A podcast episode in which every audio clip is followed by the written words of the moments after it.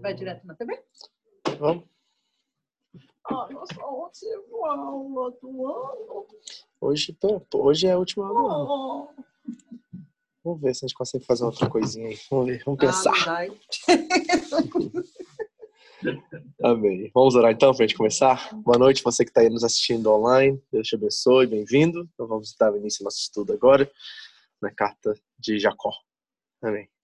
Pai querido, muito obrigado, Senhor, por essa oportunidade de estarmos reunidos mais uma vez em Teu nome e queremos que a Tua palavra penetre no mais profundo do nosso coração, mente, alma, para que possamos ser cada dia mais maduros, mais preparados, Pai, aproveitando cada oportunidade, porque sabemos que os dias são maus.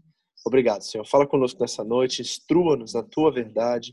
Tua palavra é verdade. Nós queremos ser alimentados, crescemos, amadurecemos, para nos tornarmos crentes responsáveis, adultos na nossa fé, para que possamos responder com mansidão e temor a todo aquele que pedir a razão da nossa esperança. Muito obrigado. Fale conosco nessa noite, em nome de Jesus. Amém. Eu esqueci uma coisa, peraí. Eu botei no Face, aí o pessoal tudo pediu para me botar no Face de novo. Deixa eu botar aqui no Face, então. Deixa eu tirar essa aqui. Rapidamente. A gente já vai começar, tá também. Aqui não. Ela não falou nada não também, pra mim.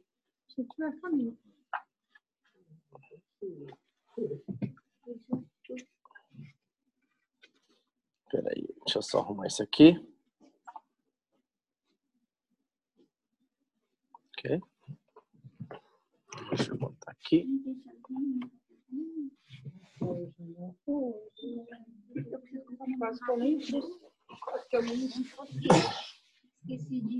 Amém. Vamos lá? Abra sua Bíblia lá em Tiago, capítulo 1. Vamos dar continuidade à nossa exposição do texto. Hoje nós vamos ler novamente o 25 rapidamente, né? Para a gente entrar no mesmo contexto ali. E vamos terminar o capítulo 1 hoje. Para que da próxima vez que nós nos reunimos já entramos no capítulo 2, que provavelmente será. Vamos ver, terça-feira Deus me dá um tempinho lá em casa, a gente entra à noite, quem sabe? Aí se a gente faz de casa mesmo, vamos ver se a gente consegue fazer isso, tá? Vamos ver. Tiago, capítulo 1, versículo 25. Vamos dar continuidade a isso? Aí. Diz assim a palavra de Deus: Mas o homem que observa atentamente a lei perfeita que traz a liberdade e persevera na prática dessa lei, não esquecendo o que ouviu, mas praticando, será feliz naquilo que fizer. E nós precisamos entender o autor dessa carta. Eu acho que a tradução para o português, até para o inglês, ela faz um pouco de justiça nesse sentido de nós começarmos a entender esse texto dentro do seu contexto e dentro da mente, embora inspirada pelo Espírito Santo, do autor dela, que é um judeu. Nós não podemos esquecer que a cosmovisão de Jacó, que é Tiago e que é James no inglês, ela é de um judeu, né? O autor tem a cosmovisão judaica. Então nós não podemos esquecer disso.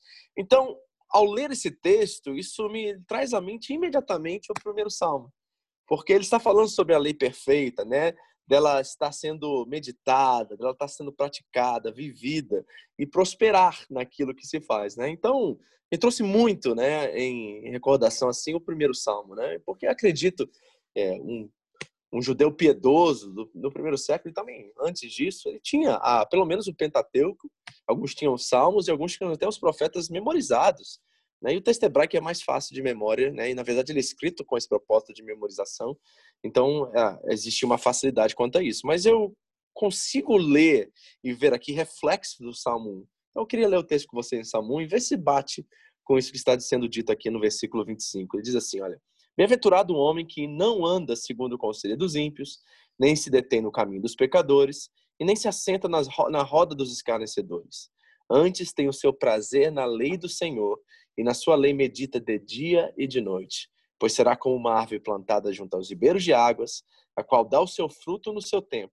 As suas folhas não cairão, e tudo quanto fizer prosperará. Então tá aqui, ó, né? Será feliz naquilo que fizer, né? Essa palavra que está aqui sendo expressa. Então eu vejo é, reflexos desse salmo aqui muito presentes aqui. Agora, uma das coisas que nós precisamos pensar é sobre também a cosmovisão judaica é que é, o espírito da lei que Jesus vai falar, né, que é a, a, palavra encarnada, que Jesus é o Logos de Deus e tudo mais, nós precisamos entender não como um código moral, um código de comportamento nesse sentido. Né? Jesus começa a, a ressignificar, e na verdade não é nenhuma ressignificação, é uma interpretação verdadeira do texto.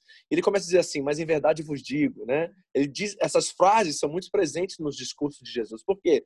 Jesus estava trazendo o espírito da lei, ou seja, qual era o propósito pelo qual aquele código moral, aquela lei estava sendo apresentada ao povo de Deus. E estava sendo apresentada no sentido de santificar, de consagrar o povo de Israel para ser uma representação da imagem e semelhança de Deus para as nações da terra. A promessa sobre Abraão era de abençoar as famílias da terra e ele ser um representante de Deus que tornaria essa realidade, essa promessa é, é, concreta na vida de todas as nações da terra. Então, quando nós estamos falando da lei em si, o seu propósito, o espírito da lei, era de nos revelar o que um ser humano realmente deveria ser, né? A plenitude da experiência humana. Ou seja, quando nós lemos as bem-aventuranças de Cristo no discurso do Sermão do Monte, nós não estamos encontrando ali um código de comportamento moral. Nós estamos vendo evidências de uma pessoa que experimentou a, a, a presença de Deus, que teve uma transformação, que nasceu de novo em espírito e em verdade. Então essa pessoa agora evidencia a misericórdia, evidencia né, a pobreza de espírito no sentido da sua humildade, né? Ela evidencia a, o espírito de paz, de ser um pacificador. Isso são evidências desse, dessa transformação que aconteceu. Então, nós não podemos, de certa forma, olhar para a lei e usar os princípios que nós encontramos na palavra de forma assim pragmática utilitarista, né? Então eu coloquei aqui, ó, cuidado com o pragmatismo e o utilitarismo espiritual. O que, que é isso? Bom, pragmatismo é não entender de fato a essência né, das coisas, o porquê nós vivemos e experimentamos o que nós vivemos. É viver a forma, a, a fé de uma forma que ela funcione, mas ela não faça sentido para nós. Deixa eu ser mais claro aqui, até quero trazer para vocês se vocês já já tiveram nesse lugar, ou então se vocês já tiveram experiências com pessoas que caminharam com o tempo com vocês na igreja e de repente abandonaram a fé ou desistiram da caminhada. Por quê? Porque uma das coisas que é interessante e uma das até dificuldades que eu tenho na minha relação com Deus, é que até pessoas que são infiéis, no sentido assim de não entenderem, de não terem uma visão mais ampla do evangelho, não terem um compromisso com Deus, elas experimentam também a bondade de Deus, elas experimentam também o favor de Deus. Né? A chuva que cai sobre o bom cai sobre o ruim também, o mal também. Então tem pessoas às vezes que não têm nem é, a vontade ou desejo de conhecer profundamente a Deus e elas usam da fé, da igreja, da religião como meio de chegar aos seus próprios é, seus, seus, desejos, suas próprias vontades. E funciona. Você está entendendo? Tem muita gente que está na igreja hoje por mero pragmatismo e funciona. Elas colhem frutos disso, elas conseguem prosperar, elas crescem, mas elas não estão experimentando o espírito da lei. E aí Jesus tem um dizer lá em Mateus 7 que é muito complicado, porque ele vai dizer assim: ó, vocês que estão aí no reino de Deus e dizem ser do reino de Deus, dizem me conhecer, vocês que fazem milagres, profetizam, né? Vocês aí eu não vos conheço. Mas reparem que eles estavam fazendo milagres. Eles estavam profetizando, estavam fazendo a obra de Deus, mas eles não faziam com a essência, né, o espírito de Cristo. Eles faziam, colhiam os resultados e até Deus usava eles mesmo como instrumento pela misericórdia que ele tem pelo povo, mas eles não estavam vivendo a essência disso, ou seja, a fé era pragmática e ao mesmo tempo utilitarista, porque eles usavam a Deus para chegar a seus próprios é, desejos e vontades, entendeu? Então nós temos que ter muito cuidado, porque, como diz o salmista aqui, o Tiago vai dizer, que realmente nós nos tornaremos mais felizes. Nós prosperaremos em nossos caminhos quando nós usarmos os princípios da palavra para, para né, seja, seja qual for os benefícios que nós queremos colher disso. E é interessante também que o mundo hoje, que nós vivemos, o sistema que eu estou falando assim, é interessante que ele é baseado, a lei, né, tudo é baseado no, na cosmovisão judaico-cristã. Mas as pessoas não querem o cristianismo, não querem o judaísmo como, como essência da sua vida. Né? Elas querem justiça, mas não sabem da onde se baseia a justiça. Ah, justiça porque é preferência do ser humano, mas não entendem que todo o sentido de justiça que nós temos no mundo que nós vivemos hoje vem da da cosmovisão judaico-cristã. Entendeu? De muitos dos padrões, os pilares da experiência humana hoje vêm da cosmovisão judaico-cristã. Então nós queremos um um tipo de caminhar sem Deus, mas a gente quer colher aquilo que Deus tem para aqueles que caminham com eles. Em que sentido?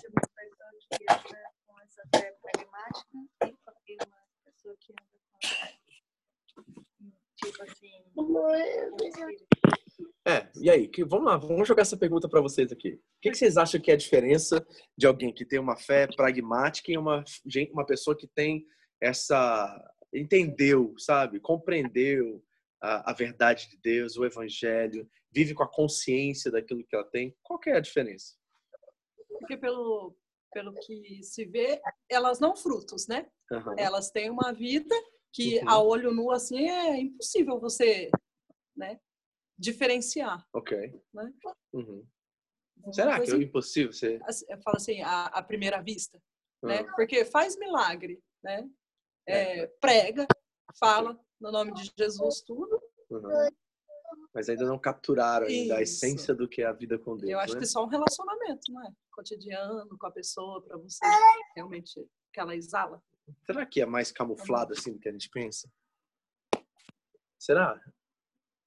Uhum. Pensa nisso. É uma pergunta assim, eu tô jogando para vocês. Eu não sei se eu tenho a é resposta é exata para isso, não. Porque uma intenção do coração. Porque, na verdade. Mas é... Jesus disse, lembra disso, que pelos frutos vos conhecereis, né? Então, tem uma distinção clara entre aqueles que fazem a obra de Deus com a vontade de Deus e por quererem mais a Deus do que aquilo que Deus oferece, e aqueles que não fazem. Tem uma distinção, porque Jesus disse: olhe para o fruto, certo? Será que né, do processo, né, no, no, tempo que essa pessoa vai experimentando isso de forma pragmática, né, utilitarista, será que a gente começa a ver frutos dessa busca superficial de fé? Será que nós conseguimos realmente começar a ver que é, eu, eu entendo, eu vou dizer o que, que eu penso. Eu acho que nós começamos a, a evidenciar, assim, não evidenciar, a reparar nas pessoas uma religiosidade muito precisa. Sabe o que eu acho a hum. diferença? É que eu, a maioria das pessoas que tiver essa fé pragmática, elas vão é, ter a intenção de fazer e receber as coisas, tipo, egoísta, para elas ganharem alguma coisa, okay. e não para Deus. Porque quando a gente tem o Espírito, a gente quer, quer que Ele seja glorificado, que, que quer fazer por Ele. A gente sente alegria pelo que Ele fez através de nós. Uhum. Não que, tipo, que nós, tipo, não, não, não nos gloriamos, mas gloriamos Ele. Sim.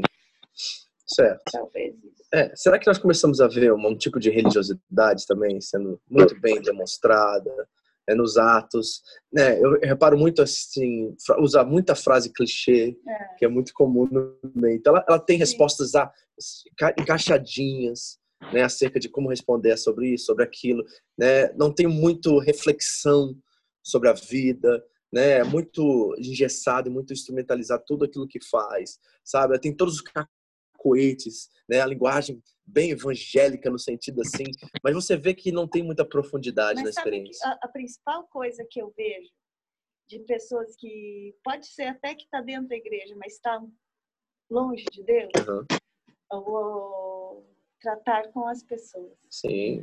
O, sabe, o, o olhar que você olha para outra pessoa, tipo, o abraço que você dá para outra pessoa, uhum. a, a, resposta que você dá para outra pessoa. Eu, acho, eu acho que isso é, é, é, denuncia muito Sim. o seu estado de coração. Sim, esse senso de justiça uhum. fica um pouco mais aflorado. É. Quando você acha que é você que, é, que comanda a sua vida, você quer um, é, eu vejo pessoas que têm um senso de justiça muito bem aflorado, assim, né, no sentido de vingança, de revanche, de fazer as coisas uhum. sem pensar. Então tem frutos, a gente só precisa, às vezes são um pouco imperceptíveis, né? Mas eu acho que eles tem estão ali. Tem que ter uma convivência. Tem que ter a convivência. Sim, né? Isso que eu falo. Em primeira vista você não consegue. Isso, né? exatamente, entendeu? Mas está ali, né? Então eu quero que vocês pensem sobre isso, tá? Se a fé de vocês está se tornando um pouco pragmática.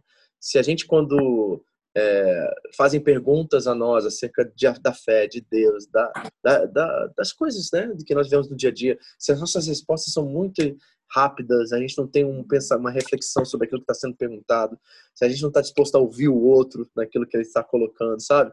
Se a pessoa contradiz algo que você pensa ou crê, você é imediato em, em sabe, em devolver, em, em né? sei lá. Eu acho que dá para perceber isso. E às vezes nós vamos nos tornando nisso porque a fé pode se tornar algo normal para a gente. A gente fica acostumado né, com as coisas. E a gente vai vivendo no ponto morto, então está no automático e daqui a pouco. Tá... no pragmatismo, né? ah. é, presume que está fazendo a coisa certa. Né? Sim. Na verdade, quando você não, não, não anda conforme assim, Assim, porque a pessoa não consegue conhecer a verdadeira salvação. Né? Hum. É, e lembra que, sal, que sal... de Deus. Né? Uhum. E salvação é uma pessoa, né, Marcos? Nós já temos aprendido isso com João, por exemplo, né? Que João disse que Jesus voltaria para nos buscar e nos levar de volta a Ele. Então, e salvação, diz lá em João 17,3, que a vida eterna é esta, conhecereis a Deus como verdadeiro Deus e a teu filho a quem enviaste. Então, é um relacionamento. Então, essas pessoas, elas é, até dentro da questão do utilitarismo, elas têm Jesus como uma, uma, um instrumento, uma coisa que ajuda elas a viverem a vida delas, e não uma pessoa a qual nós nos relacionamos, sabe? Uma pessoa a qual tem um nível de intimidade, de, de graça muito abundante no relacionamento, né? De ser uma pessoa até no nível de Deus é, infinita, a qual nós não temos todas as respostas na ponta da língua acerca dele, acerca da pessoa dele, acerca do que ele faz ou deixa de fazer. Né? E eu vejo muito hoje, muitos crentes que têm na ponta da língua assim a resposta. Né? A pessoa, vamos orar por isso, vamos, Deus vai nos dar. Falei, como é que você sabe disso, que Deus vai te dar isso se essa é a vontade de Deus? Então eu acho que a humildade nesse sentido espiritual, sabe? Ela é uma das posturas e um dos frutos de uma pessoa que entendeu que ela não está no controle da vida dela, que ela não é autossuficiente, mas que ela reconhece Deus em todas as coisas e reconhece que a vida não é uma sei lá, uma corrida de 100 metros ou um lugar a se chegar, mas é uma relação que dura por toda a eternidade. Que nós vamos descobrindo, conhecendo melhor a Deus e assim nos conhecendo também. Então eu tenho muito. É, a gente tem que pensar bastante sobre esse pragmatismo que nós vemos nos dias de hoje, né? De Deus ser uma ferramenta que nós usamos para chegar a algum lugar ou adquirir alguma coisa. Temos que repensar isso. Eu acho que isso é fundamental, uhum. sabe? E, e começar a ver se nós não estamos também com a cartilha, a cartilha Deus na nossa forma de responder, nossa forma de pensar. Dá um exemplo para vocês. Uma jovem me procurou depois do culto aqui de sábado. ela me perguntou uma pergunta que é importante, né, para ela. E ela esperava que eu desse a resposta para ela. Eu não dei. Eu falei assim: o que, que você pensa? O que, que o Espírito Santo está dizendo você acerca da situação? É uma questão financeira? Eu vou dizer, a pergunta era sobre dízimo, dá lucro ou dá do bruto? Aí eu esperava que eu falasse assim, de imediato, né? Não, dá disso. Eu falei assim, não sei. O que, que o Espírito Santo está falando com você? Eu não tenho resposta para isso. Você tem que buscar com Deus. Eu falei, pastor, me ajuda, faz eu falar alguma coisa para mim, tendo uma noção. Eu falei assim. Eu, aí eu fiz uma pergunta: de quem é o que você tem? Essa é a pergunta que você tem que responder. Se você responder isso, você vai saber a resposta para outra. Então a pergunta é: você tem que entrar no seu quarto, conversar com Deus e perguntar para Ele o que Ele espera de você nesse sentido. Porque essa é uma questão muito íntima, muito privada, particular nesse sentido, assim, sabe? do que Deus espera de você com isso. E a pergunta-chave é de quem pertence o que eu tenho e quem eu sou.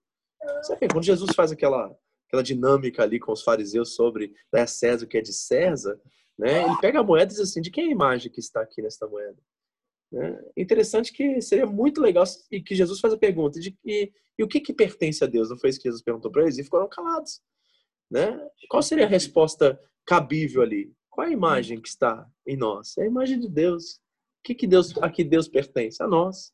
Nós somos a imagem de Deus. Então, a, a resposta estava clara ali, mas não foi respondida ali, porque ninguém tinha a resposta. Por quê? Porque eles tinham a cartilha do que precisava ser dito. Eles não pensavam a fé. A fé era dada a eles. Certo? E o que acontece com uma pessoa que a fé é dada? Ela se torna mimada, se torna responsável, se torna criança. Porque tudo já foi ensinado a ela o que fazer, mas ela nunca pensou o que fazer por si mesma. E eu acredito que tem muita gente hoje na fé assim. Certo? Eu já, já, já, fiz isso várias vezes. Pessoas assim, que não são do nosso ministério, mas eu tenho um tipo de intimidade. E a pessoa posta uma foto no Facebook Sim. religiosa. Aí eu pergunto assim, por quê? Sim. Aí a pessoa, como assim, por quê? Por que, que você postou isso? Nossa, pastor, o que, que você quer dizer? Já começa, entendeu? Porque ela não pensou antes de colocar aquilo. Ela colocou porque muitas pessoas colocaram. Mandaram uma corrente para ela, ela compartilhou. Tá entendendo? Mas ela não tá pensando, e aquilo que ela vai dizendo é totalmente dirético. Só que ela viu que o cliente postou, ela pegou, gostou da frase e replicou. Só que ela não pensou acerca do que aquilo significava, não pensou como aquilo né, poderia ser visto por pessoas que não estão no meio dela, que não vão entender daquela forma e vão fazer uma leitura completamente diferente. E às vezes nós estamos dando mau testemunho porque nós estamos sendo pragmáticos, nós não estamos pensando a fé, nós não estamos trazendo isso para o chão da vida e falando assim, olha, o que isso quer dizer para mim? O que esse texto está dizendo para mim? O que isso significa dentro do seu contexto? Como é que eu aplico isso? Então, essas perguntas precisam ser feitas, porque senão a gente faz de Deus um, uma ferramenta. A gente usa a fé de forma só para ter resultado. Porque o pragmatismo é isso, é você fazer algo que dá certo. Mas tem coisas em Deus que dão errado de propósito, porque Deus quer nos ensinar através disso. E perder no reino de Deus não é sempre perder, às vezes é ganhar. Entendeu? Tem coisas que a gente pede que a gente ganha no reino de Deus. É, entendeu? Então a gente tem que repensar isso aí, porque acho que isso é. Realmente no reino de Deus é assim, né? Primeiro você tem que perder. Hum.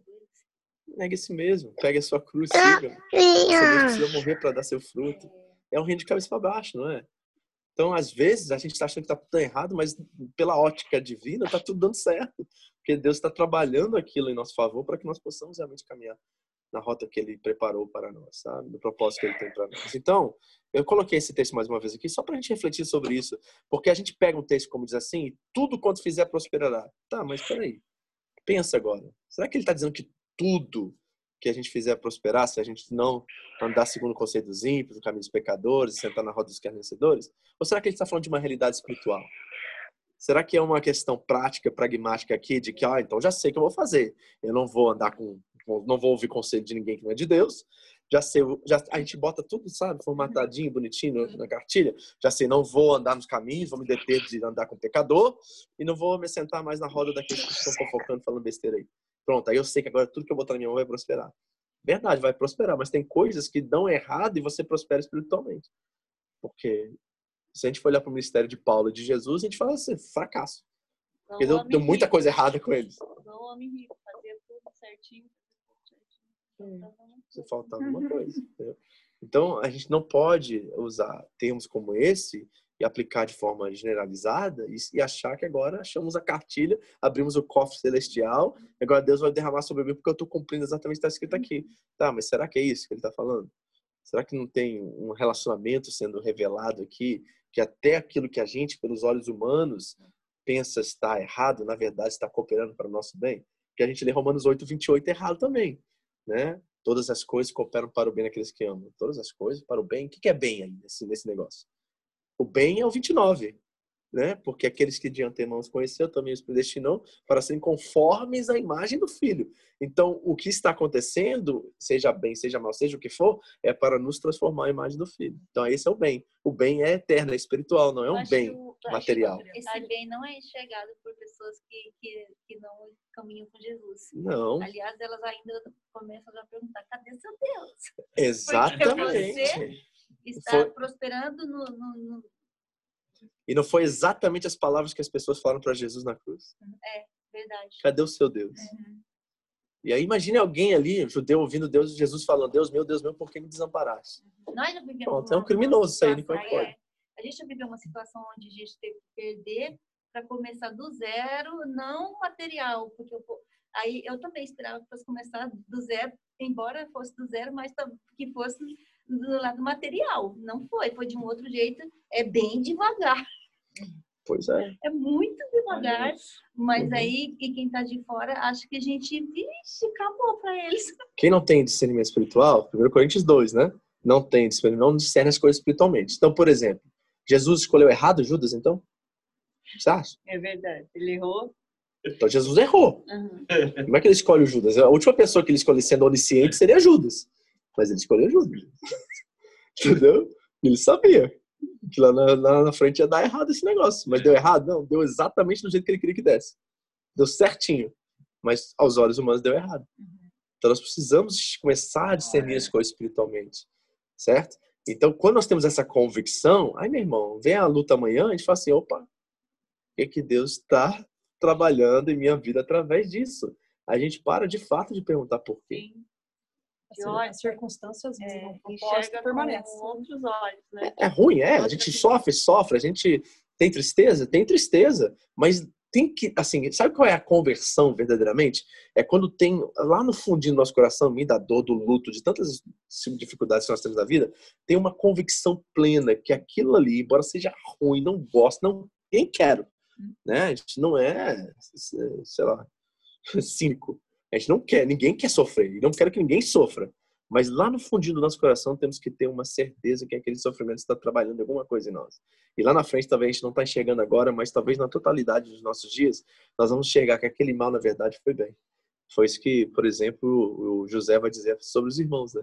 É, Aquilo verdade. que vocês intentaram para o mal, Deus transformou em bem. Ixi, não sei que horas que a Janaína perguntou aqui. Manda aquilo que o pastor falou domingo, uns têm o Senhor apenas como Salvador e como o Senhor das suas vidas, não.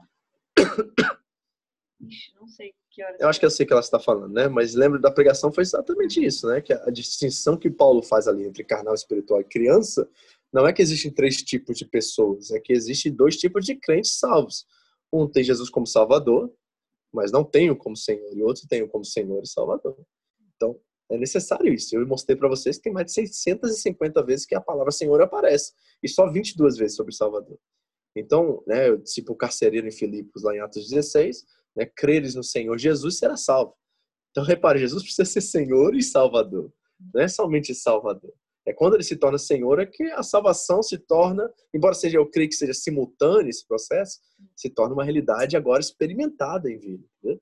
Nós precisamos realmente pensar isso, porque esse pragmatismo ele é vazio, sabe? Ele é po pobre. É uma fé muito pobre você viver com os clichês evangélicos, sabe? A gente tem uma palavra assim na boca de um versículo e fica soltando palavras, versículos do, do ar, assim, sem nenhuma intenção, entendimento do que aquilo está, dizendo. Eu tenho muito que qualquer coisa é aleluia, glória a Deus, mas o que aquilo significa? Né? Por isso que eu ensinei muito tempo aqui, eu ensinei vocês aqui, né? A gente fala graça e paz aqui. Não tem problema nenhum que você falar isso, mas tenha entendimento que você está falando. Porque senão vira tudo bem. E aí, como é que você está? E a gente perde, assim, torna vazio algumas expressões que são profundas na Bíblia Sagrada. Então nós precisamos repensar isso, sabe? Para que a nossa fé não seja pragmática e utilitária, mas seja algo que realmente transforme-nos e nos faça entender e viver isso no dia a dia. Entendeu? Isso é muito importante. Amém? Vamos para o próximo versículo? Tiago 26, aí ele diz assim: Se alguém se considera religioso, mas não refreia a sua língua, engana-se a si mesmo, e a sua religião não tem valor algum. Agora, interessante é a tradução aqui também do português, porque a palavra para religioso aqui na primeira parte da frase não é o religioso no sentido e contexto que nós uh, temos hoje. De uma pessoa que está na igreja, que tem todo aquele, aquele ritual, aquelas coisas todas. Não é essa pessoa. Ele está falando de alguém que teme a Deus. É isso que a palavra significa no original grego, ok? Na segunda parte aqui, religião, já é a palavra religião mesmo, que tem os rituais, que tem os costumes, tem né, a liturgia e tudo mais. Ali é religião, mas aqui ele não está falando de alguém religioso, ele está falando de alguém temente a Deus. Uhum. Então ele diz: alguém que teme a Deus, o que ele faz? Ele refreia a sua língua. E a palavra refreia ali significa controla. Ele tem o que então? Domínio próprio. É sobre isso o tema desse, desse versículo aqui. Não é sobre uma religião como algo de fórum íntimo, né? Que as pessoas é, vão vivendo e aí tem aquele ditado popular que eu coloquei aqui, muito brasileiro, que diz assim: existem três coisas que você jamais deve discutir. É. Conhece essa? Que é o quê? É religião, política e futebol. Essa é a palavra mais estúpida, ignorante, esse ditado popular, que existe na face da terra, esse ditado. Porque se você não pode discutir religião, política e futebol, você se torna ignorante. Se você não pode discutir essas coisas, você vai ter pessoas que vão ter conhecimento disso e vão manipular você nessas verdades.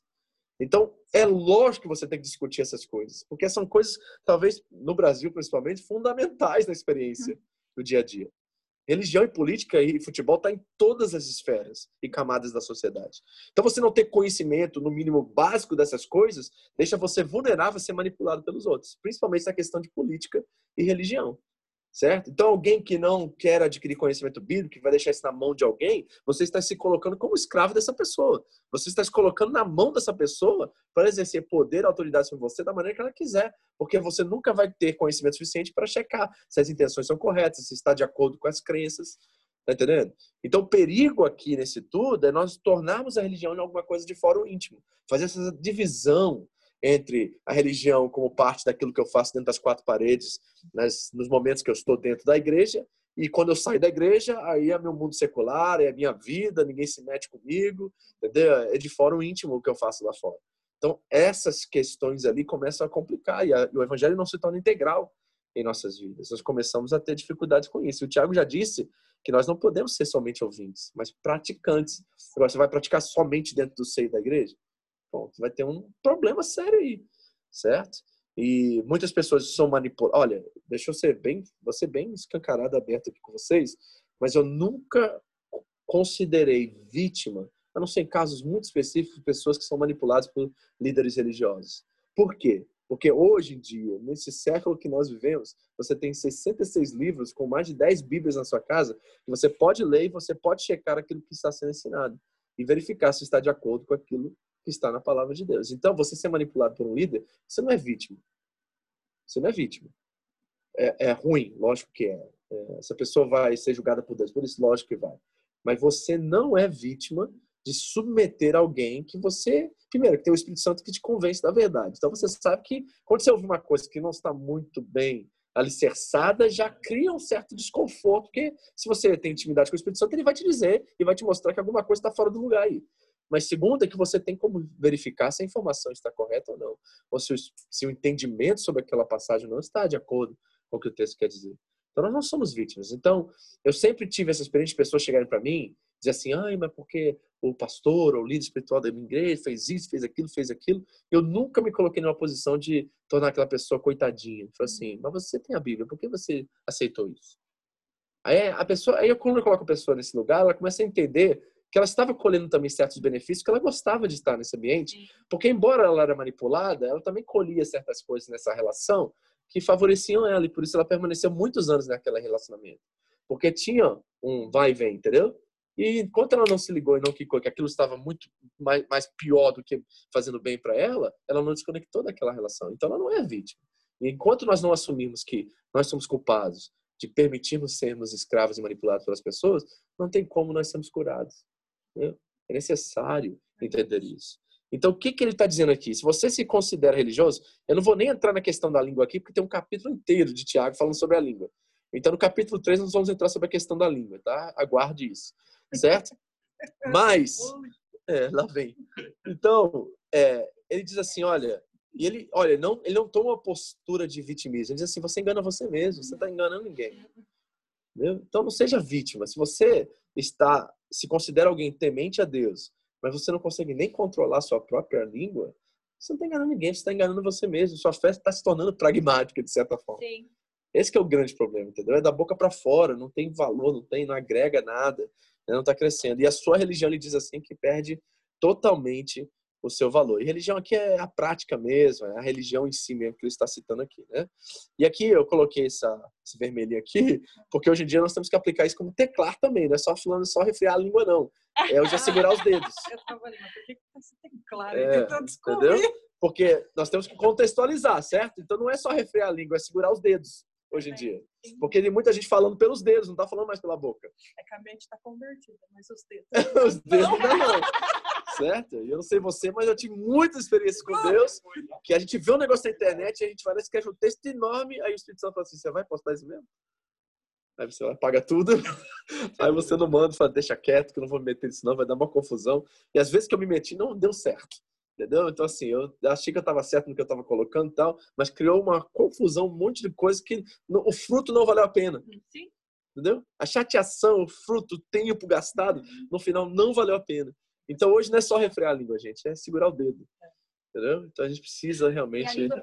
Se fosse hoje, mais, se fosse na linguagem Porque, às vezes, você, quando você se comunica com alguém por aqui, não você não, não consegue se expressar como você gostaria com a sua língua.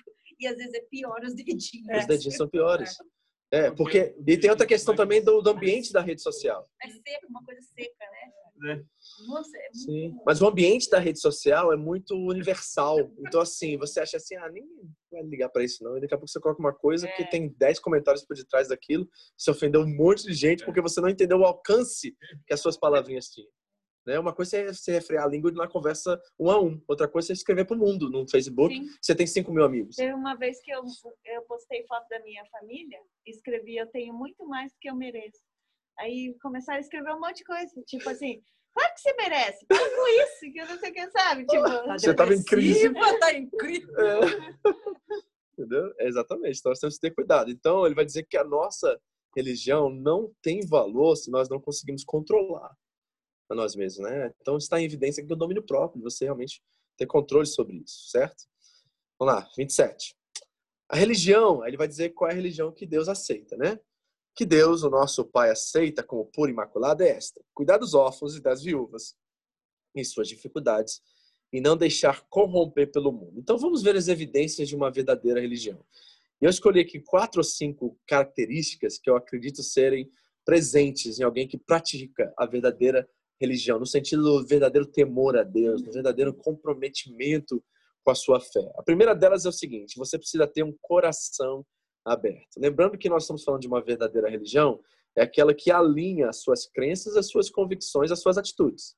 Nós já começamos dando essa, né, essa significado, definição da verdadeira religião. É aquele que alinha suas crenças e convicções às suas atitudes. Tiago, no, no versículo 22, já disse: não é somente o ouvinte, mas o praticante que não engana você mesmo. Entendeu? Então, assim, é esse contexto que nós estamos falando de verdadeira religião. Então, a primeira coisa que eu reconheço aqui da, da verdadeira religião é uma pessoa que tem um coração aberto. Essa é a primeira evidência para mim. Olha o que Jeremias 17 diz. O coração é mais enganoso que qualquer outra coisa, e sua doença é incurável. Quem é capaz de compreendê-lo? Eu sou o Senhor que sonda o coração e examina a mente, para recompensar a cada um de acordo com a sua conduta, de acordo com as suas obras. Então, o que é a evidência de uma verdadeira religião? Uma pessoa, sabe, que ouve a voz de Deus, é aberto para ouvir a voz de Deus, seu clamar, principalmente pelos necessitados, aqueles que são mais carentes no mundo. Nós vivemos num mundo completamente egoísta, tá? egoísta, perdão. E a verdadeira religião, ela é altruísta por essência, ou seja, ela abençoa sem olhar a quem. Está entendendo? Então, uma pessoa que está experimentando a verdadeira religião, esse verdadeiro temor a Deus, é alguém que tem um coração aberto, escancarado, primeiramente para o relacionamento dele com Deus, e depois que isso se transborda em suas ações, suas atitudes, sempre querendo o bem do outro, sempre estando disponível para ajudar o outro, e também tem uma compreensão diagnóstica com diagnostica com sinceridade, crueza, o fato que seu coração é enganoso, é incurável. E nós jamais podemos perder de vista isso, que na verdade o nosso coração, ele vai querer que a nossa vontade seja feita e não a de Deus. Uhum. Então nós temos que colocar em xeque nosso coração todos os dias. Porque embora nós nascemos de novo e nós estamos vivendo em santidade, buscando nos aperfeiçoar a cada dia, o coração ainda inclina para as coisas da nossa carne. Ainda tem esse desejo ali dessa luta constante de querer fazer aquilo que nós, que nos beneficia, que faz nos, nos faz bem, mas não é, está disposto a sacrificar e, a, e, abrir mão pelo outro. Então, a verdadeira religião ele tem esse coração aberto, primeiro para Deus e depois para as pessoas. Segunda característica que eu reconheço aqui. Pode fazer a pergunta. Não, na verdade, não foi um comentário. Foi um comentário. Ela falou: uhum. acho que os espíritos se baseiam só nesse versículo. Se, se é bom e caridoso, está tudo certo. É. Não, eu assim, vamos, vamos falar um pouquinho do espiritismo nessa questão da caridade. Eu, eu agradeço a Deus, cara, por isso. Não, sério, assim, só porque eles são espíritas e não podem fazer o bem, eu acredito e tenho uma base bíblica de que toda verdade é verdade de Deus. E aquilo que faz o bem, faz em nome de Deus, embora não reconhecendo que é de Deus. Sim. Porque imagine se só fosse os crentes fazendo bem na terra. Imagina isso, gente. Por que Deus teve que delegar isso a outras pessoas que talvez nem são filhos dele? Porque os crentes, nós não fazemos o que nós deveríamos fazer, gente. A gente é egoísta, a gente tem muita coisa que nós não precisamos, nós não compartilhamos como deveríamos compartilhar, nós ainda vivemos preocupados e ansiosos com as coisas deste mundo. Então Deus teve que levantar outro, outros grupos aí que às vezes nem os conhecem para poder ajudar e abençoar pessoas que, que Ele quer cuidar, que Ele quer ter misericórdia sobre eles. E eu, eu tenho plena convicção que esse mundo já tinha ido pro Beleléu se fosse só os crentes eles fossem fazer o bem, Deus delegasse aos crentes o bem que ele faz na terra. Graças a Deus que tem gente levando com cesta básica que não é cristão, que não é crente, sei lá o quê. Quando faz o bem para mim, é instrumento de Deus, embora tenha crença em Deus ou não creia, eu quero que o máximo de pessoas façam o bem na terra, que isso a torna melhor de certa forma e ajuda pessoas da mesma maneira. Entendeu? O monopólio do bem. É, exatamente. Só tem um que tem o monopólio do bem, né? É Deus. E se ele quer encarregar outras pessoas de fazer isso pela terra, amém. De acordo, não vou ficar brigando porque o espírita deu comida para alguém, gente. Nada a ver, isso aí isso é preconceito, não é, não é uma coisa assim muito clara, né? Tudo bem, é bem de Deus, eu tenho certeza disso, ok? Então, a segunda característica de alguém que pratica a verdadeira religião? Uma mão aberta. Olha o que Jesus diz em Mateus 6. Quando, pois, deres esmola, não faças tocar trombeta diante de ti, como fazem os hipócritas nas sinagogas e nas ruas para serem glorificados pelos homens. Em verdade vos digo que já receberam o seu galardão. Mas quando tu deres esmola, não saiba a tua mão esquerda o que faz a tua direita, para que a tua esmola seja dada em secreto. E teu pai, que vê em secreto, ele mesmo te recompensará publicamente. Ok? Então tá aí, Jesus está dizendo, olha, Jesus está falando para quem? Para os crentes aqui? Ele está falando para todo mundo. Né? Olha aí, é universal esse princípio aqui, não é para os cristãos e crentes. Isso é universal. Ele diz assim, ó, sejam generosos, sabe? E seu pai, ele tá de olho, ele tá vendo o que você faz. E quando você faz em secreto, isso agrada mais ele ainda, porque quem recebe a honra é ele. A glória vai para ele, não vai para você. Porque se você quer glória, então deixa as pessoas bater palma para você enquanto você faz o que você faz certo? Mas não, não faça assim. E, e Jesus está dizendo assim, olha, tem uma mão aberta, sabe? Por quê? Porque o maior símbolo que nós temos de fé como cristãos é um Deus que morre de braços abertos, uhum. sabe? A cruz é a representação máxima desse princípio. Um Deus que morre de braços abertos, chamando todos a se reconciliarem com Ele. É aquele abraço aberto de Cristo representa, né? Deus chamando toda a humanidade de volta para Ele. Isso nós precisamos é, lembrar e jamais esquecer. Então, o que é a verdadeira religião? Aquela que acolhe e recebe quem mais precisa. Né? E a mão aberta é um sinal de um verdadeiro amor e perdão que Deus deu, revelado em Cristo Jesus. Então, sabe, nós, e, e vou, vou ser bem sincero com vocês, a gente precisa checar nossas intenções quanto a isso o tempo todo, porque se tem uma coisa que nós temos a tendência a fazer é reter mais do que a, a dar, entendeu? E Jesus disse o que lá em Atos 20, né? A melhor coisa é dar do que receber. Né? Então, esse é um princípio ativo no reino de Deus. Então, nós precisamos pensar sobre a forma que nós temos de vida nessa área. Então, a segunda coisa é uma mão aberta. terceira, um bolso aberto. Certo? Ou seja, olha o que Jesus diz aqui em Lucas 12. E disse-lhe um da multidão: Mestre, diz a meu irmão que reparta comigo a herança. Mas ele lhe disse: Homem, quem me pôs a mim por juiz ou repartidor entre vós? E disse-lhes: Acautelai-vos e guardai-vos da avareza, porque a vida de qualquer não consiste na abundância do que possui. E propôs uma parábola dizendo: A herdade de um homem rico tinha produzido com abundância, e arrazoava entre ele de si, dizendo: Que farei? Não tenho onde recolher meus frutos. E disse: Farei isto: derrubarei os meus celeiros e edificarei outros maiores, e ali recolherei todas as minhas novidades e os meus bens. E direi à minha alma: Alma, tens em depósito muitos bens para muitos anos Descansa, come, bebe e folga. Mas Deus lhe disse: Louco, esta noite te pedirão a tua alma. E o que tens preparado? Para quem será? Assim é aquele que para si ajunta tesouros e não é rico para com Deus. Repara que ele não é não é uma fala contra ricos, porque ele diz que tem ricos que são ricos para Deus. Uhum. Certo? Então não é o uso, é, não é uma, a matéria, a riqueza, o dinheiro em si, é como nós utilizamos o dinheiro. E, com, e se nosso bolso está aberto para acolher e para ajudar quem precisa. Uma verdadeira religião sempre tem o um bolso aberto. Nunca diz não à oportunidade de abençoar, de servir, de ajudar alguém, sabe? E, e nos nossos dias isso é muito complicado. E outra coisa que eu coloquei aqui que eu acho que é importante, isso não, a igreja não é uma ONG, tá, gente? A gente precisa entender isso. Às vezes as pessoas têm uma noção errada de igreja certo? E acha que a igreja tem que fazer isso, tem que fazer aquilo. Não, a igreja não é ONG. A igreja é responsável pelo evangelho e por pregar a mensagem da cruz, a qual reconcilia homens com Deus. A igreja tem uma missão espiritual, certo? O fruto disso, como o Tiago vem nos ensinado aqui, é que nós evidenciamos isso através das obras também. Mas a igreja não é uma ONG que fica alimentando pessoas. Ela cuida, ela se dispõe, ela está ali é, preparada para acolher quem precisa, está sempre pronta para isso, mas isso não é a razão pelo qual existe. E as pessoas às vezes confundem isso, certo? A caridade, a religião com é, esse, com esse sentido. Não, o propósito da igreja é, através de Cristo e do Evangelho, revelar o que Deus fez por nós, através de Cristo Jesus. Esse é o propósito. Como nós evidenciamos isso? Sempre abençoando, cuidando, abençoando, mas não é uma, uma distribuição irresponsável, certo? Nós cremos que tudo que nós temos vem de Deus e nós somos chamados a sermos administradores e mordomos. Então nós precisamos realmente distribuir isso de forma responsável. Então, é, se você tiver uma pessoa que está precisando né, de, de, uma ajuda, lógico, nós vamos sempre tentar o máximo ajudar e acolher. Mas às vezes nós podemos estar pecando, ajudando pessoas que não estão ajudando a si mesmas e não estão com o coração no lugar certo. E às vezes, eu já tive várias situações assim na igreja, que nós ajudamos uma família um mês, fizemos a cesta básica, fomos lá. No outro mês pediu de novo, fomos lá. Aí no terceiro mês que pediu, eu falei assim, não, isso vai virar uma coisa que vai ser o ano inteiro, a gente vai estar tá, né, suprindo essa necessidade. Então, vou agora visitar essa pessoa, né? E vou ver o que, que eu posso fazer para tirá-la dessa condição, para que ela não fique dependente da igreja, mas que ela possa suprir a si mesma, porque Deus quer abençoar ela e quer cuidar dela através das responsabilidades dela. E aí eu descobri que a pessoa, na verdade, todos esses meses não estava comprando nada para os seus filhos, nem leite, nem nada, dependendo completamente da igreja, e comprando cigarro, comprando bebida, né? a casa cheia de cigarro, de bebida, e a cesta básica da igreja lá.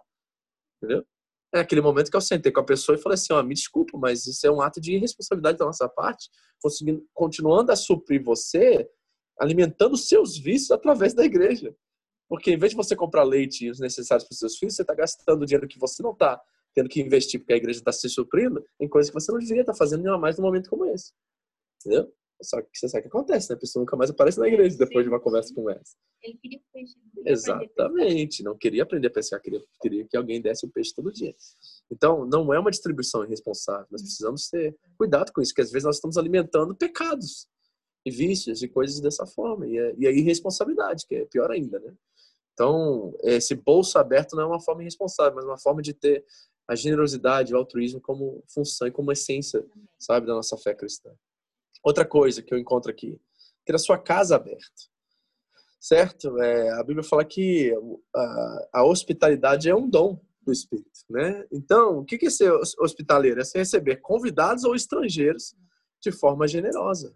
Não é só ter a pessoa dormindo na sua casa, mas é cuidar dela, ser generoso com ela, né? É mais ou menos o que o bom samaritano fez com aquele homem que estava caído à beira da estrada, né? Foi lá, não só cuidou das feridas, pagou a hospedagem para ele, mas cuidou dele, foi, foi hospitaleiro nesse sentido, né?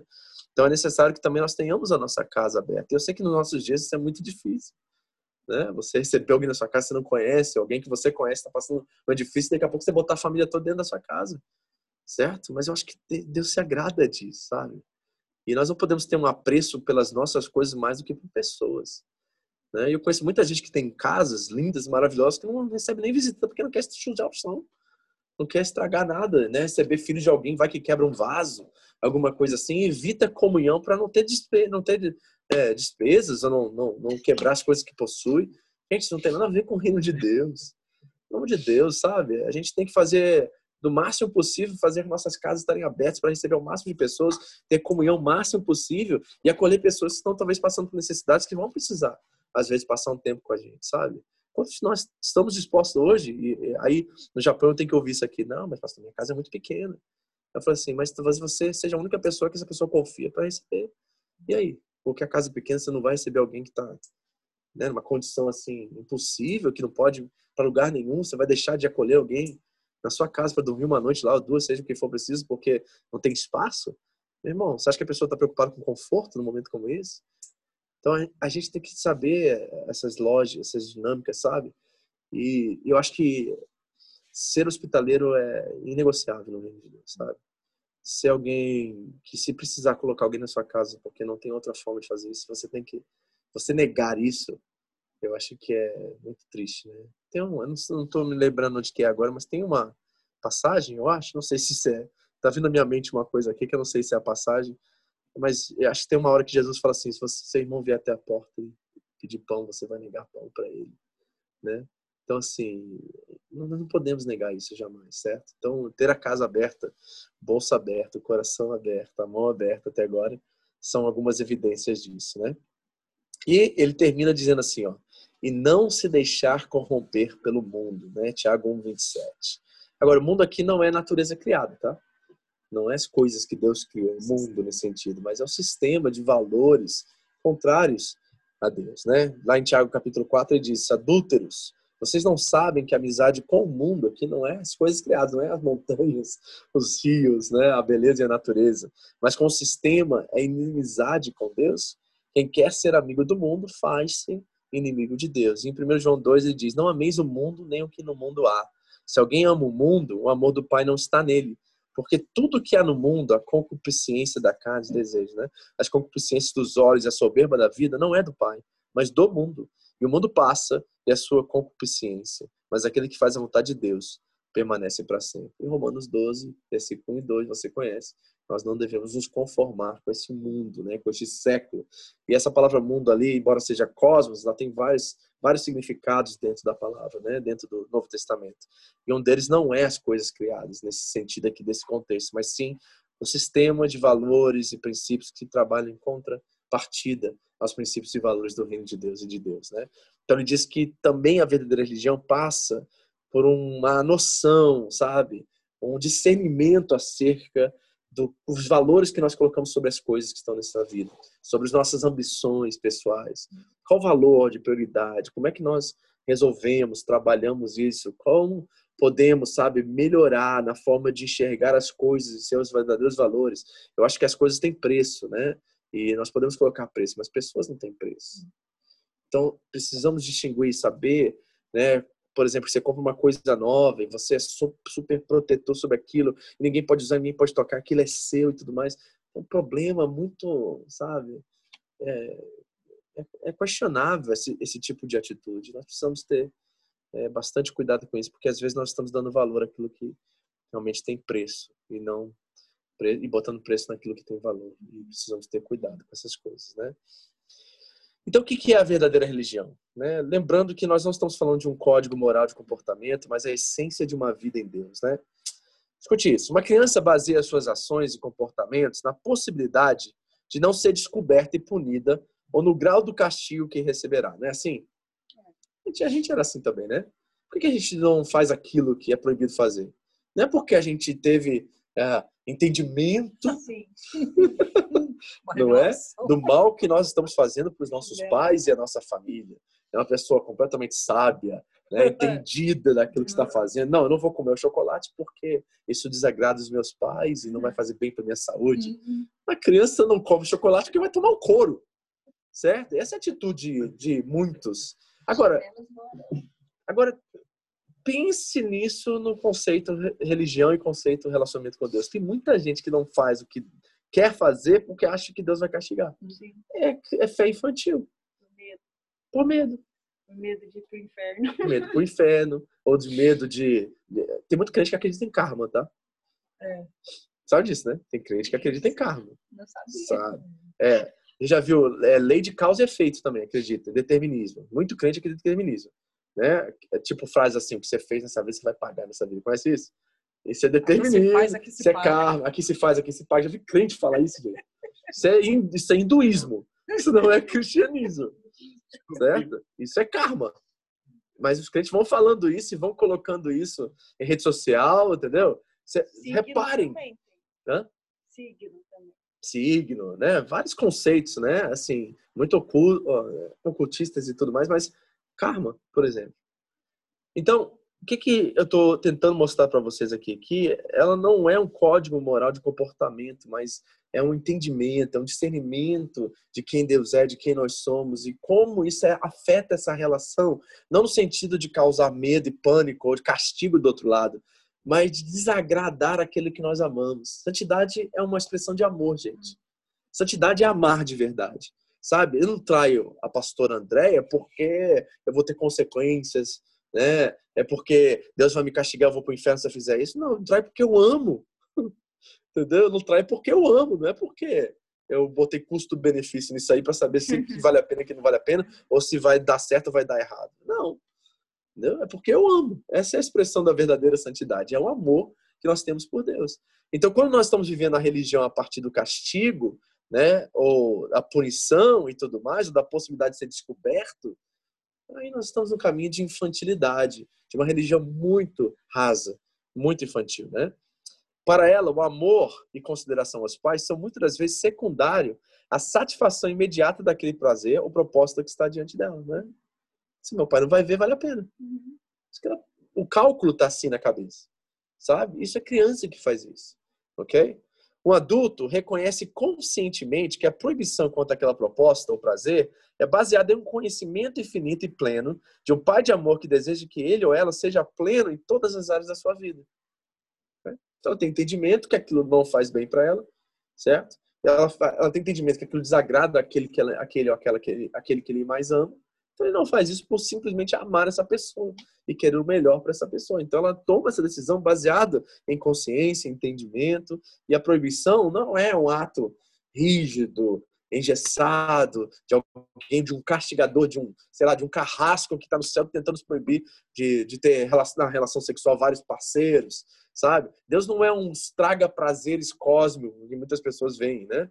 E usa a religião dessa forma, vem por esse viés a, a religião. Não, não é isso, gente. É um pai de amor com conhecimento infinito que sabe o que é bom para nós e por isso estabeleceu isso como vontade sua, para o nosso bem. Ele quer o melhor para nós, embora isso imediatamente ou na hora que nós estamos experimentando não seja o que nós mais queremos, mas nós sabemos que ele sabe mais do que nós.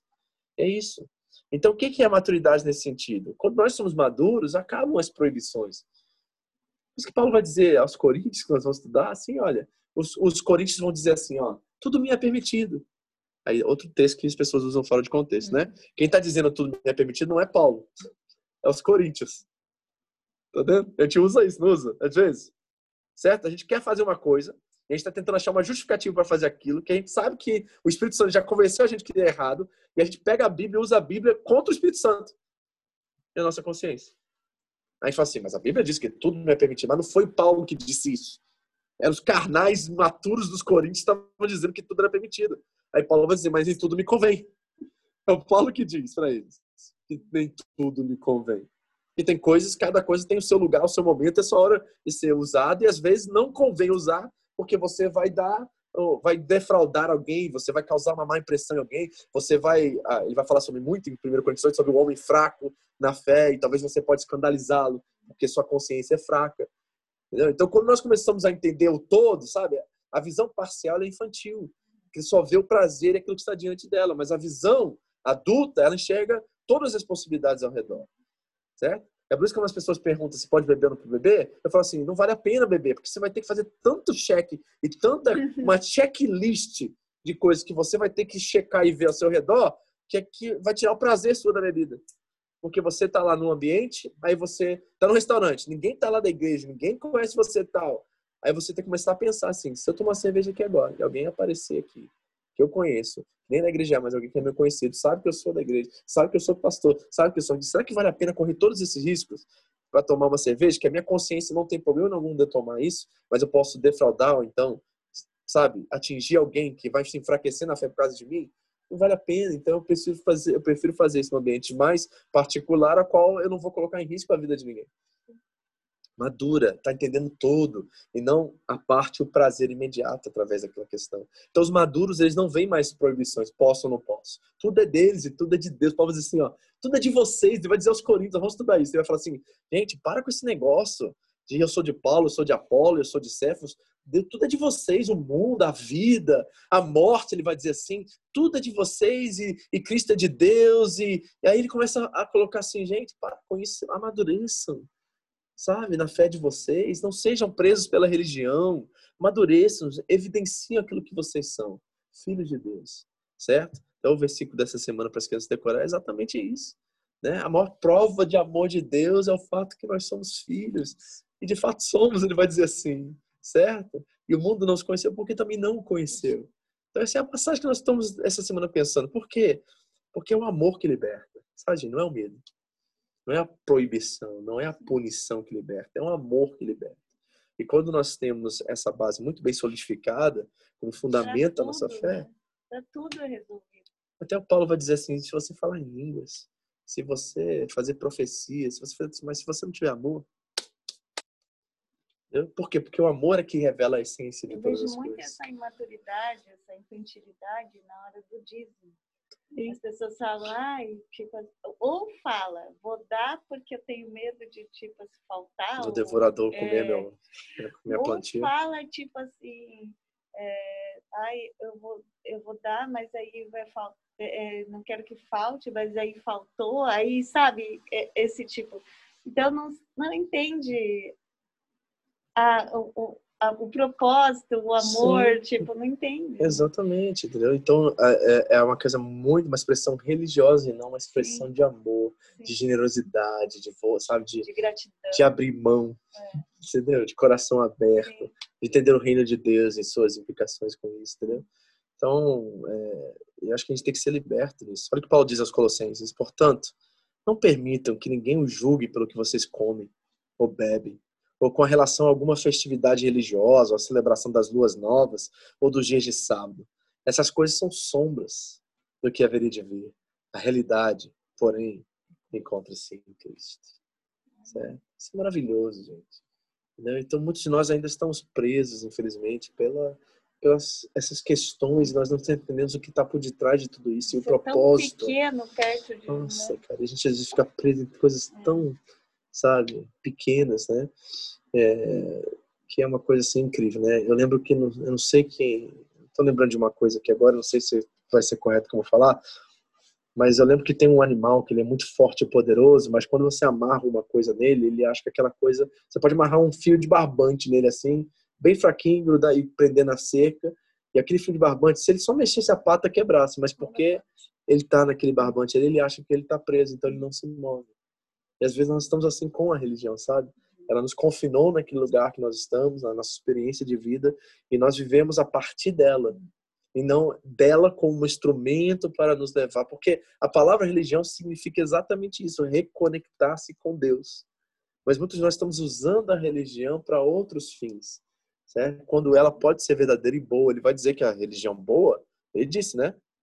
É exatamente essa, é você cuidar dos órfãos, das, ou seja, é uma doação a verdadeira religião. É cuidar do outro, é servir as pessoas, é cuidar dos mais necessitados. Naquela época era órfão e viúva. É, eu fui para a Índia, gente, fui numa cidade lá que as viúvas, tem mais de 20 mil viúvas nas, nas ruas. Porque os maridos morrem, morrem, elas não têm direito à casa, né, os bens do marido, isso é dado à família e elas vão viver por conta, então elas vão para as ruas para pedir esmola, certo? Essa é a situação na Índia dessas viúvas. Então são pessoas na classe mais dependente mais carente que nós temos. Os órfãos naquela sociedade eram exatamente esses. Então ele diz assim: isso é a verdadeira religião, você cuidar desses que estão precisando, né? E não se corromper com o sistema, porque o sistema pede que você não faça isso. Ele trabalha ao contrário né, dessa forma. Então nós precisamos realmente repensar nossa cristã, nossa nosso cristianismo, né, e como ismo mesmo, se é uma verdadeira experiência com Cristo ressurreto e sermos mais adultos e temos essa verdadeira religião, né, de coração aberto, de mão aberta, de bolsa aberta, de casa aberta, porque o que nós temos não é nosso, é de Deus. Nós como cristãos acreditamos nisso. Então, não, se você tem alguma coisa que você tem uma extrema posse dessa coisa, assim, um cuidado, um zelo é, exagerado até, você tem que repensar. Isso pode ser pessoas também, tá? Não é só uhum. coisas, não. É. Às vezes nós temos... Estou pensando em filhos. É, às vezes nós colocamos os nossos filhos acima de Deus. E, é, e assim, não é, é uma coisa meio camuflada, é difícil você reconhecer. Mas, por exemplo, eu não sei, assim, o que aconteceria se hoje um dos nossos filhos morresse e seu mundo ia acabar? pronto, você tem um ídolo. Se seu mundo acaba você acha. Eu, eu, eu fico assim. Qual é a palavra certa assim? Não é agoniado. Eu fico. Dá até calafrio quando eu ouço pessoas dizendo assim: ah, meu marido, meu filho é a pessoa mais importante da minha vida. A razão da minha vida. Essa é a frase. E essa frase me incomoda extremamente, sabe? A mim não, não fazia tanto isso, mas ultimamente tem, tem mexido bastante comigo essa frase, porque eu achava assim, nossa, que bonita essa pessoa zelosa pela família e tal. Inclusive eu. Mas aí eu, eu comecei a ver que realmente está errado. Tá? A ordem está invertida, né? Sim, entendeu? Então, assim, a gente tem que repensar essas frases, sabe? Porque a gente está colocando essas pessoas no lugar de Deus. E não pode ser, gente. Tem que ser Deus primeiro, entendeu? E essas pessoas são bênçãos, são presentes de Deus para nós. Nós precisamos cuidar, zelar, né? Sim, dá, é, colocar nossos esforços, nosso tempo, nosso investimento é com a nossa família aqui. É a forma mais prática de expressar o amor de Deus são com os que estão mais próximos. Mas eles não podem assumir o lugar de Deus no nosso coração e na nossa vida. Porque eu tenho reparado que tudo que nós colocamos no lugar de Deus, a gente perde. Então eu não quero perder minha família.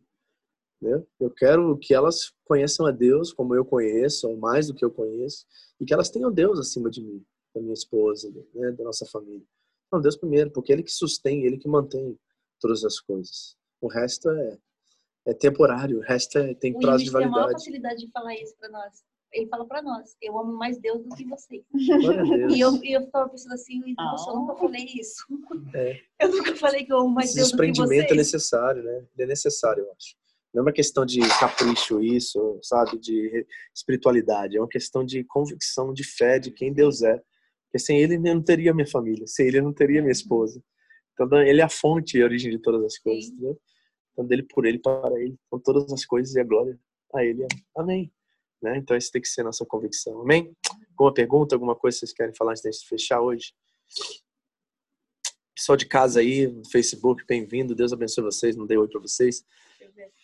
Mas se você tiver alguma pergunta sobre o nosso tema, alguma outra coisa qualquer, nós podemos tirar alguns segundinhos, minutinhos aqui para a gente conversar e fechar o primeiro capítulo de Tiago. E se Deus permitir, eu vou tentar voltar semana que vem. Se não, se terça, vou tentar fazer na terça, mas se eu estiver muito ocupado lá, não dá. Mas se não, nós voltamos em janeiro, porque no mês de dezembro nós vamos estar fazendo o Next Steps, que é um curso de membresia que a gente tem aqui. E em janeiro, depois das festividades e tudo, a gente volta. Alguma coisa aí, tá? Não? Ok? Alguma coisa? Vocês? Pergunta? Eu vou pegar um pouquinho do que a gente conversou hoje? Amém mesmo? Achei muito interessante quando o pastor falou assim que o que às vezes a gente fica lá se beneficiando e colocando a culpa nos líderes, na liderança. Uhum. Enquanto você fala, ah, tu, é, mas ele fazia assim, mas ele fazia assado e tal. Na verdade, o mais errado somos nós, né? Nós permitimos, né? Eu já me vi nessa situação várias vezes, depois que o pastor falou, aí eu fiquei pensando aqui várias vezes. Ah, é, uhum, uhum. Ei, aquele líder lá é assim mesmo, mas eu aceitei. É, exatamente. Eu simplesmente achei bom porque me beneficiava de algum jeito. Exatamente. Tinha alguma coisa que você tá. Se fosse só ruim, você não ficaria. Sim, sim, sim. Entendeu? E outra coisa, preguiça de ler a Bíblia. E Jesus disse aos religiosos, né? Erreis por não conhecer a Escritura. É Entendeu? Tá aí. O nosso problema é esse. A gente não conhece, a gente se submete a coisas que nós não deveríamos submeter. Pronto. Aí a gente sofre. Agora, a culpa é de Deus? Não. A culpa é, é do líder? Não, ele talvez tenha é ignorante quanto a isso. É, é o que ele aprendeu e recebeu de outras lideranças Exatamente. que ele teve. Nosso papel é ser responsável. Doença que nós, com preguiça de ler então, Entendeu? Então, assim, talvez seja o nosso papel de ministério é cuidar e talvez mostrar a verdade, entendeu? E talvez não vai ser aceitável isso, mas tudo é. bem.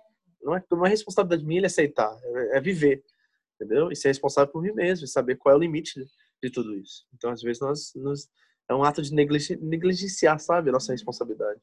Quando nós deveríamos, na verdade, entender e saber quais são os limites. Né? Sim, sim. Assim, uhum, com certeza. Vamos orar então? Amém. Pai querido, muito obrigado. Mais uma oportunidade de estudarmos o teu, a tua palavra. Ajuda-nos a ter esse coração aberto, essa mão aberta, esse bolso aberto e a casa aberta e nos livrar, livra-nos de corromper-nos com o sistema, com esse mundo e vivemos de forma altruísta, doadora. O Senhor já nos ensinou que maior, a melhor coisa é dar do que receber. Então ajuda-nos a sermos, sabe, generosos, Senhor, na nossa proposta de vida, não só com a igreja local, mas em tudo que nós fazemos, Senhor. Ajuda-nos, Senhor. Queremos ser realmente, sabe, de coração totalmente entregue ao Senhor, sabendo que tudo que temos é teu. Então, nos dê sabedoria, nos dê, sabe, discernimento para que possamos cuidar daquilo que é teu com, com disponibilidade, com uma, sabe, generosidade para compartilhar tudo que temos com aqueles que não têm, Deus. Ajuda-nos a viver a verdadeira religião, Deus. Em nome de Jesus. Amém. Amém. Deus abençoe a todos. Até a próxima, em nome de Jesus. Obrigado por estar aqui com a gente.